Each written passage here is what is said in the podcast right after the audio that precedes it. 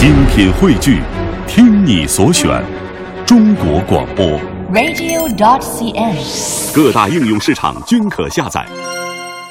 还有一个故事呢，是一个小朋友写的作文儿啊，嗯啊，叫做《我的理想》，叫王普的一个小同学啊，嗯他就是就是班上的就这种文章，应该是每个人都会写啊，嗯对呀、我们大概到四年级、五年级，老师可能都会请你写一篇这样的的作文儿理想 啊，我的理想。然后咱们看看这位小朋友王普啊，这位小朋友他的理想是什么呢？啊，他呢是张河庄小学四年级啊，嗯是那个河北的一个村里的小学的孩子写的啊。他是这么说的：我非常想做一名医生。嗯，这是一个理想。嗯，这是个非常好的理想，还特别有名。他要做一个很有名的医生，他自己想象的一个《张河庄报》上啊，就有这个封面就就写着啊，这个头版头对条头版啊，对，嗯著名医生王普。我当一名医生的原因是，有的医生治不了的病呢，我就给他们治，不让他死。哦，啊，就是别的医生治不了了啊，他要把那个人又治活了。嗯，要当名医。对。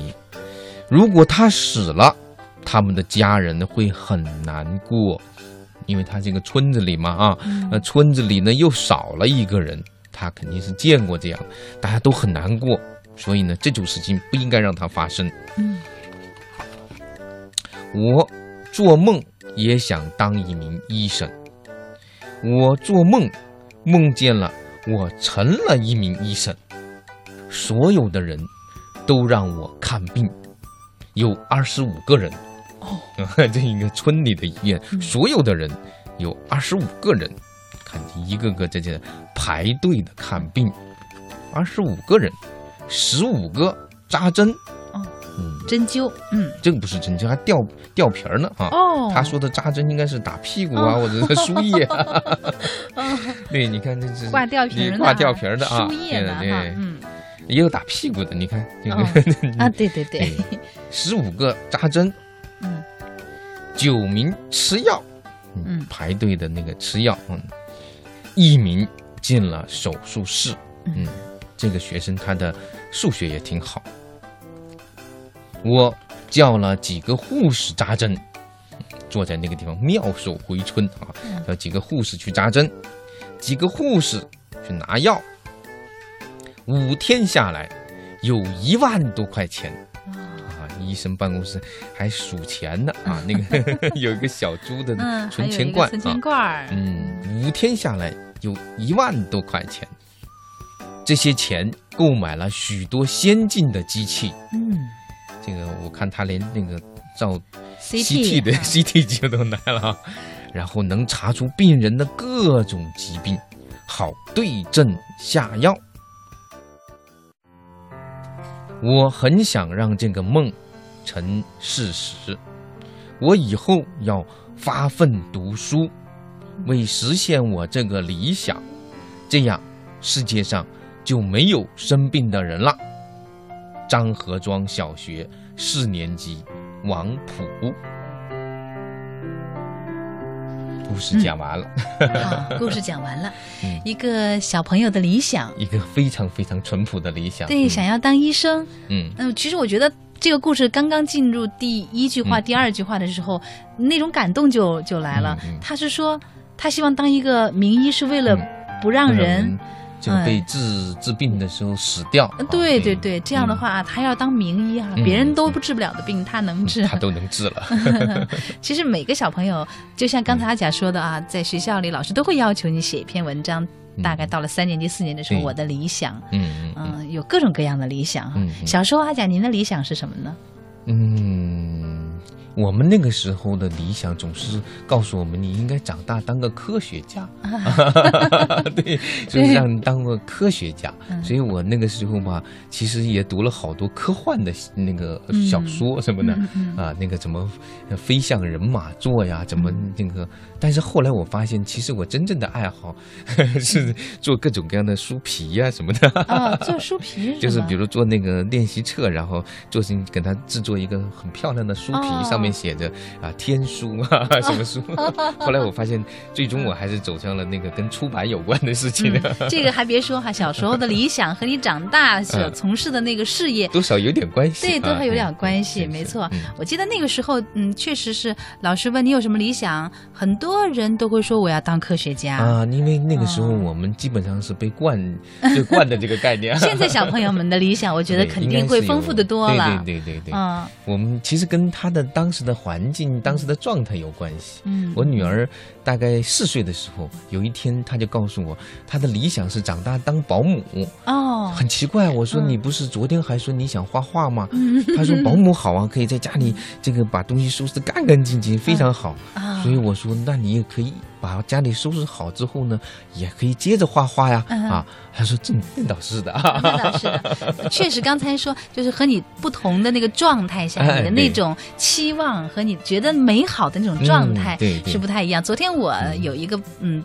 同事他还说他们家孩子说特别有意思，他在上幼儿园的时候，希望自己长大以后的理想是当一名幼儿园老师。嗯，那现在上小学了啊，又希望自己长大以后能当一名小学老师。也就是说，老师这个形象在他的心目中是非常的崇拜的，觉得非常美好的。对他以后那个上了大学了之后就要当大学老师。嗯嗯嗯，其实这个理想哈，我觉得就是心目中一个非常理想的一个状态。其实或者是他心中的一种映射。对对，他当时那。那种特别渴望的东西，嗯，对，有的时候我们也会因为孩子的理想而受到一些触动。嗯，我记得就是我们家孩子小的时候，他很小的时候，大概五岁吧，五岁不到吧。有一次，他和他的老师在一起教他画画的老师在一起，老师就问他：“你长大想干什么呀？”嗯，然后我们家孩子就说：“嗯，我长大想当一个画画老师，就像你这样。”哦，当时那个。那个画画老师教他画的老师特别特别的感动，非常正式的给我打了个电话，呃，说这件事情，而且他说他感谢孩子说出来这样的话，更坚定了他在这个岗位上去更加努力做的这样的一个激情哈。所以我觉得，真的孩子们的这种理想，有时候往往会映射你周边的一些人，会影响到他们。他也会映射他的生活。我们这个我的理想，这个实际上是一个公益项目私下诞生的一个故事。哦。所以后来呢，他也到了这个公益项目“绿孩子”项目里面呢，印成了那种画册哈，发给了很多乡村的孩子。有些孩子就把他们的理想理想也寄来了。哦，不过我觉得最逗的是一个河南的一个地方的一些孩子寄来，他说我的理想是长大做个警察啊，我要抓好多的小偷，几天之内呢就挣了上百万。然后啊，他们在那个地方呢，这个和跟小弟一起喝酒，然后这个建了个大楼，然后又抓了更多的那个这 坏蛋。哎，这孩子们多单纯呀！要是世界上有那么多的坏蛋，等你抓了还要去发财，这个就是。所以，但是那个孩子他的理解，某种程度上也映射了他们对。这个身边的环境和他们自己的这种生活状态的一种理解。对，您说的没错。其实，在我们中央台《乡村之声》呢，有一个栏目叫《乡村少年》，其中又有一个小活动叫“今天我来秀”。嗯，就是我就是秀自己的梦想。对对。其中有好多孩子呢，就说到了一些。城市里的孩子哈，接触不到的一些话题，想象的一些话题，他就会说呃，希望我长大以后能够为村里修一条路，嗯嗯啊，然后这个路好了，然后人们就会富裕，嗯。啊，就是有很多，就是对于自己现在这种现状、这种生活状态的，还有包括他理想中一个状态之间的一个。一个台阶儿，他怎么去把它越过去，把它把它给连接起来？所以我觉得，嗯，确实这是一个哎非常有意义的一件事情哈。就是不管是什么样的梦想，它其实都会给你某种希望啊。嗯，对对对。